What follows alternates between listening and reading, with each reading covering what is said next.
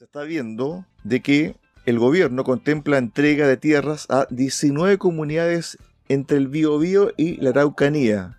Un tema que está dentro del borrador, es un tema muy, muy preocupante y además que tiene en vilo a muchas familias, a cientos de familias desde el Biobío al sur. Y para conversar sobre este tema y también sobre la vivienda, estamos ya en contacto con Iván Poduje, arquitecto, magíster en desarrollo urbano e integrante del movimiento Chile es uno solo. ¿Qué tal, Iván? Bienvenido acá a Ciento Ciudad Radio Sago. ¿Cómo están? Un abrazo, Cristian. Muchas gracias por la invitación. Un saludo a todos los amigos ahí de la región de los lagos y los ríos. Bueno, Iván Poduje, un hombre muy activo en redes sociales, especialmente en Twitter, Iván. ¿ah? Sí, hay que estar activo por estos días porque, bueno, eh, se juegan muchas cosas relevantes.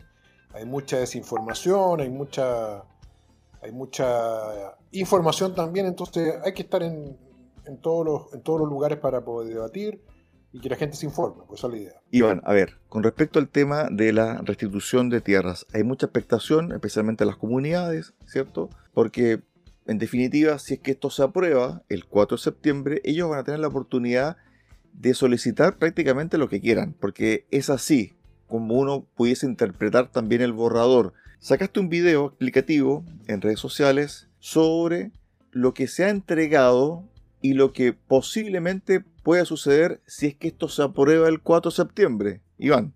Claro, eh, lo, que, lo que sabemos, lo que establece la Constitución, ¿cierto? La propuesta de nueva Constitución es que va a haber una restitución de tierras. Y además establece que se va a tener que hacer un catastro y que va a tener que funcionar una comisión. Está bastante arreglado eso.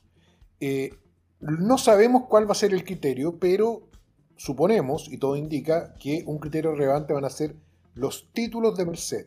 Los títulos de Merced son básicamente asignaciones de tierra que hizo la CONADI y que están en mapas eh, donde tú puedes ver eh, para cada comunidad un terreno o un conjunto de terrenos. Entonces, eh, lo que nos pidió esto lo, La Tercera, es, nos pidió poder cruzar esta información para decir, bajar la información oficial de la CONADI, poder ver dónde están estos terrenos, estos títulos de Merced, superponerlos con los mapas censales, ver cuánta población vive en estos títulos de Merced y además, esto es muy importante, Cristian, lo superpusimos con el Google Earth, que es esta herramienta libre, digamos, eh, que permite ver eh, las fotos de las ciudades y las localidades.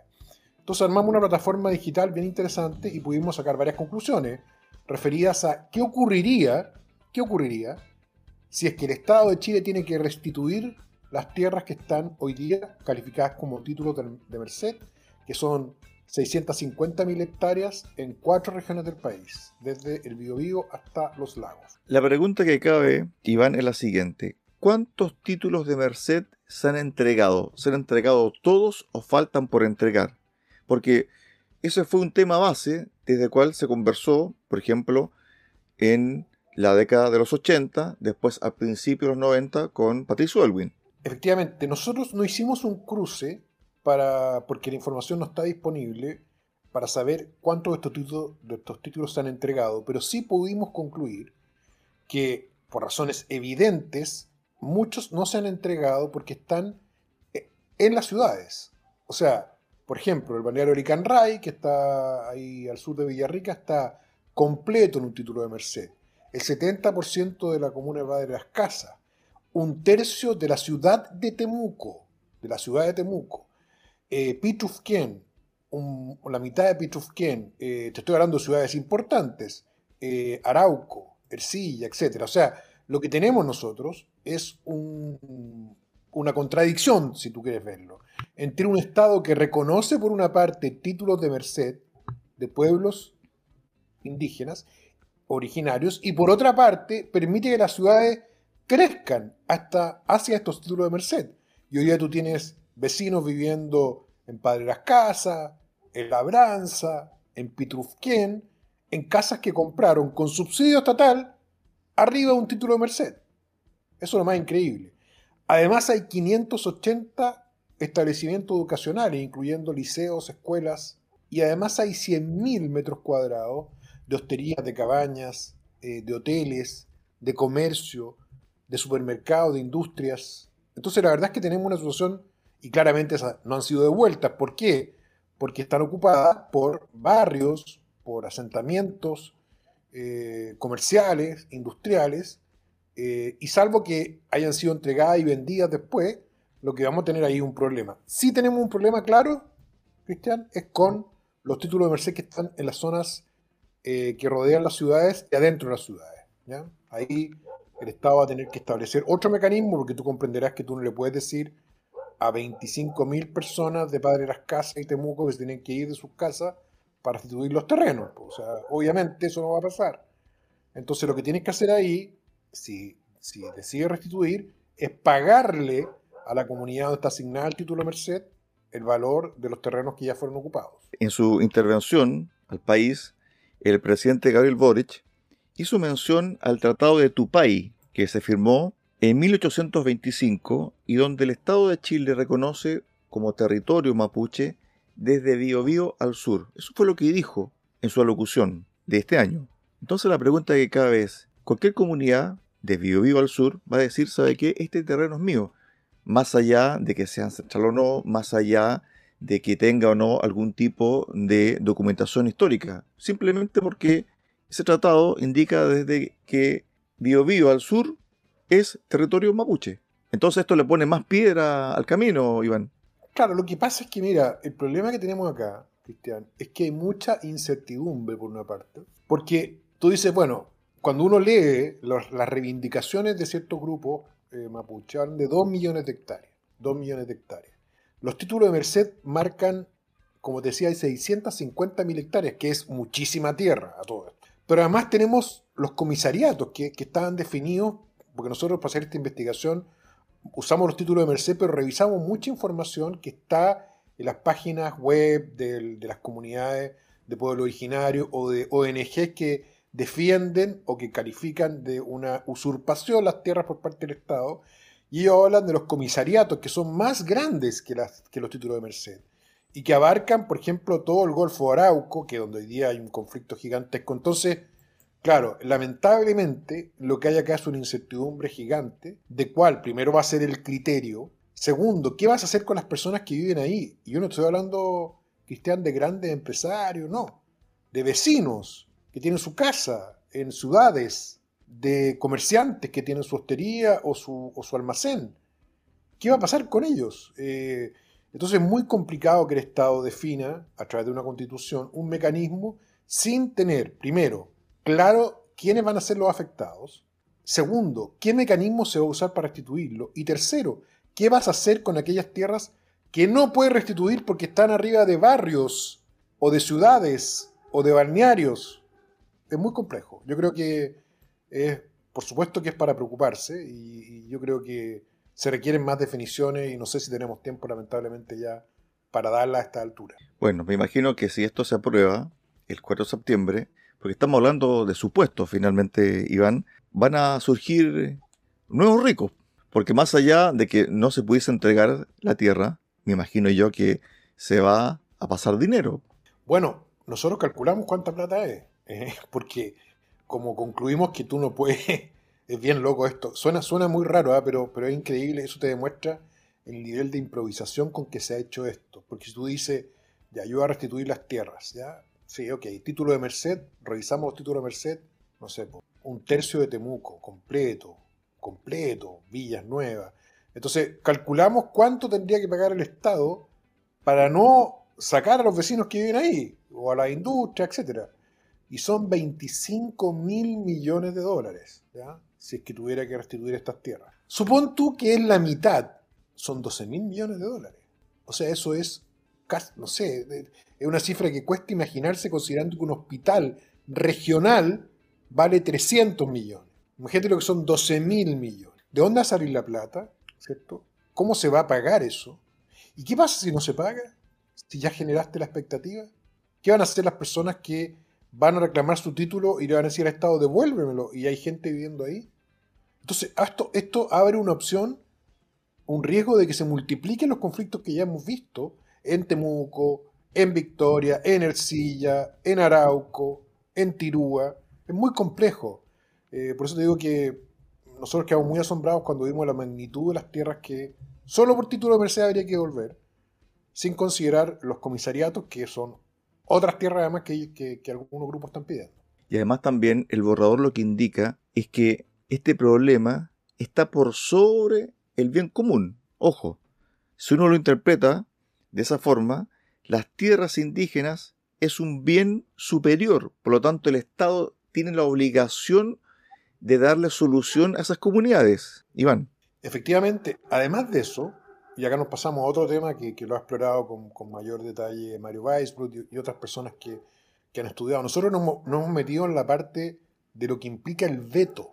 ¿Qué es lo que dice la Constitución? Que si las comunidades indígenas se ven afectados sus derechos, que son muy amplios, eh, pueden no dar el consentimiento para que se hagan determinados proyectos. Es simple que tú vas a tener que pedir el consentimiento a comunidad indígena, a pueblo originario, eh, para poder ejecutar proyectos fundamentales para Chile, como trenes que han sido prometidos, proyecto Trenes para Chile, involucra como 14 proyectos.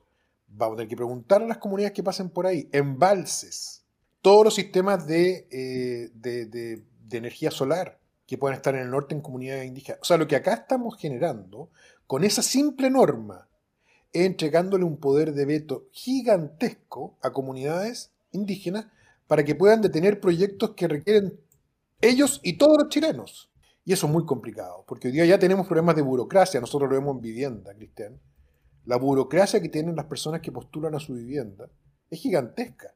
Si además tú vas a tener que pedir autorización para poder construir proyectos de vivienda en el caso que se sientan afectados pueblos originarios, esto puede duplicar o triplicar los plazos. Entonces es muy complejo ese artículo también. Nos vamos al tema de la vivienda en el borrador. Toda persona tiene derecho a una vivienda digna y adecuada que permita el libre desarrollo de una vida personal, familiar y comunitaria.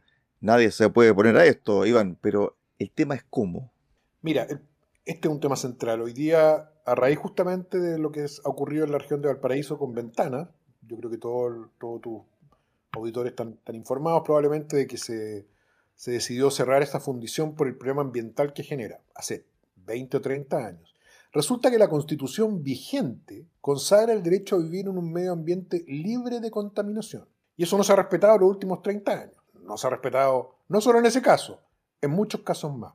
Entonces la gran pregunta que surge acá son dos preguntas. Primero, ¿cómo tú vas a exigir que te cumplan tu derecho a tener una vivienda digna?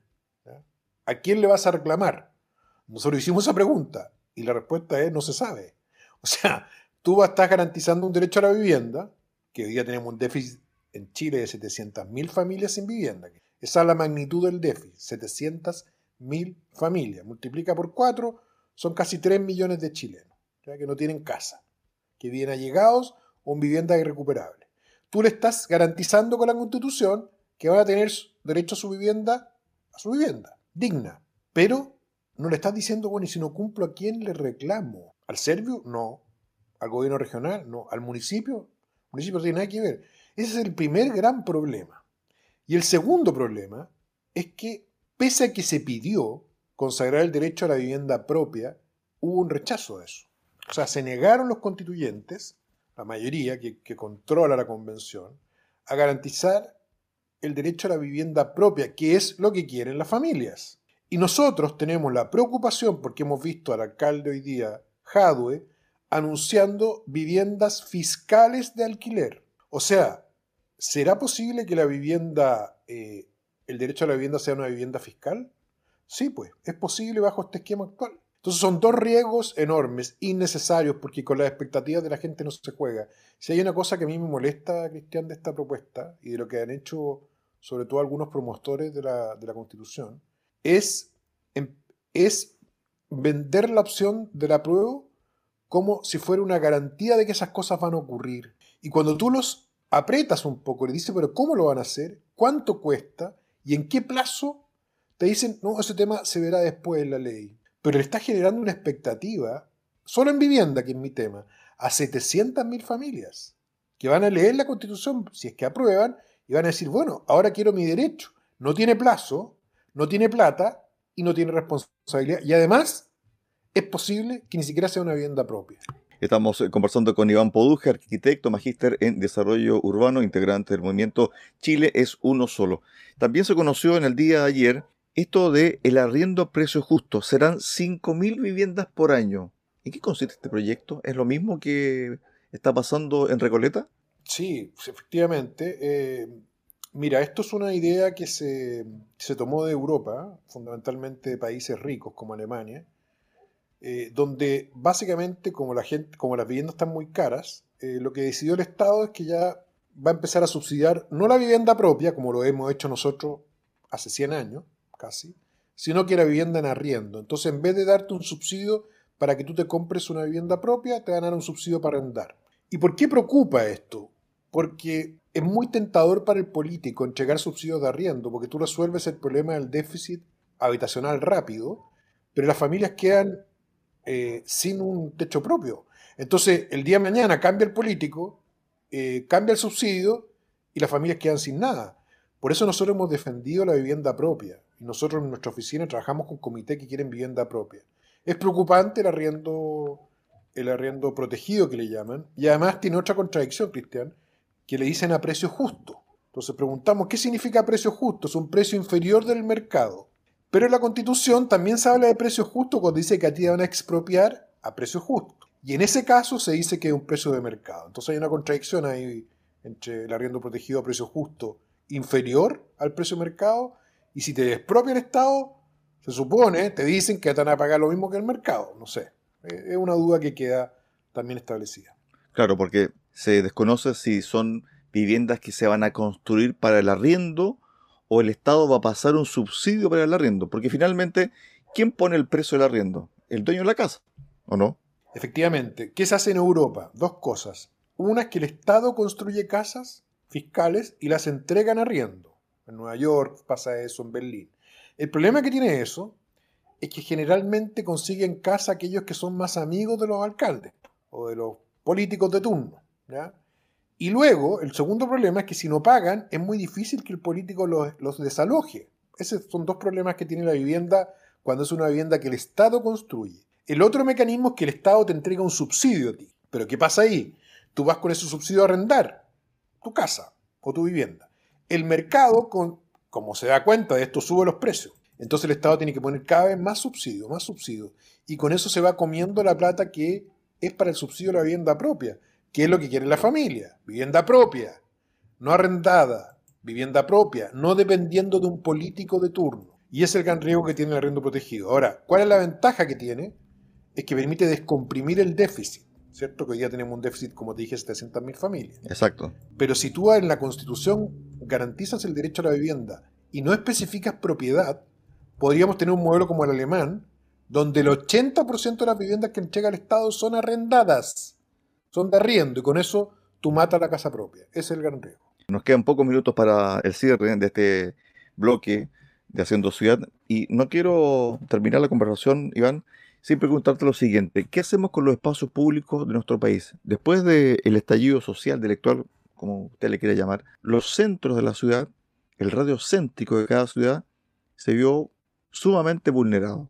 Leía yo hace un par de días atrás un escritor chileno, decía, me fui a dar una vuelta por el centro de Santiago y es como un sitio eriazo, donde veo mucha consigna, mucho odio, mucho resentimiento y poca creatividad. Y está como abandonado el centro de Santiago, a pocas cuadras de la moneda. Lo mismo pasa con Osorno, por ejemplo. Si usted recorre Osorno, lleno de grafiti, vidrios o vidrieras tapizadas, en Portomón lo mismo, y así en grandes ciudades de nuestro país. ¿Cómo recuperar ese espacio público, Iván? Mira, Cristian, esto es muy dramático. La entrevista probablemente sea a Roberto Merino, que es un gran cronista, que tuvo la valentía de decir algo que, bueno, todos, muchos arquitectos hemos dicho, pero la mayoría de los arquitectos no han dicho, que es la ciudad octubrista que le llamamos nosotros, que es una ciudad más insegura, más deteriorada y donde el comercio informal y la inmigración informal ha generado estragos. Para ir a lo concreto de tu pregunta, la única forma de resolver esto es subiendo el costo de vandalizar, o sea, aplicando multas y que las multas se concreten como ocurre en Europa, como ocurre en Estados Unidos. Si te pillan rayando, te pasan una multa. Si tú no pagas la multa, te descuentan los beneficios que recibes del Estado. Si eres estudiante y tienes gratuidad, te cortan la gratuidad hasta que pagues. Es la única manera de que nosotros evitemos que grupos o personas que no tienen ninguna consideración por el resto rayen, destruyan nuestras plazas, nuestros monumentos y finalmente generen una ciudad más fea, más sucia, que afecta la calidad de vida de todos. Esa es la única manera de hacerlo, Cristian. Estuvimos con Iván Poduje, arquitecto, magíster, conversando acá en Haciendo Ciudad, en Radio Saco. Gracias, Iván, que tengas un excelente fin de semana. Un abrazo. Muchas gracias a ti, un abrazo a ti y a todo tu auditorio. Que estés muy bien. Chao.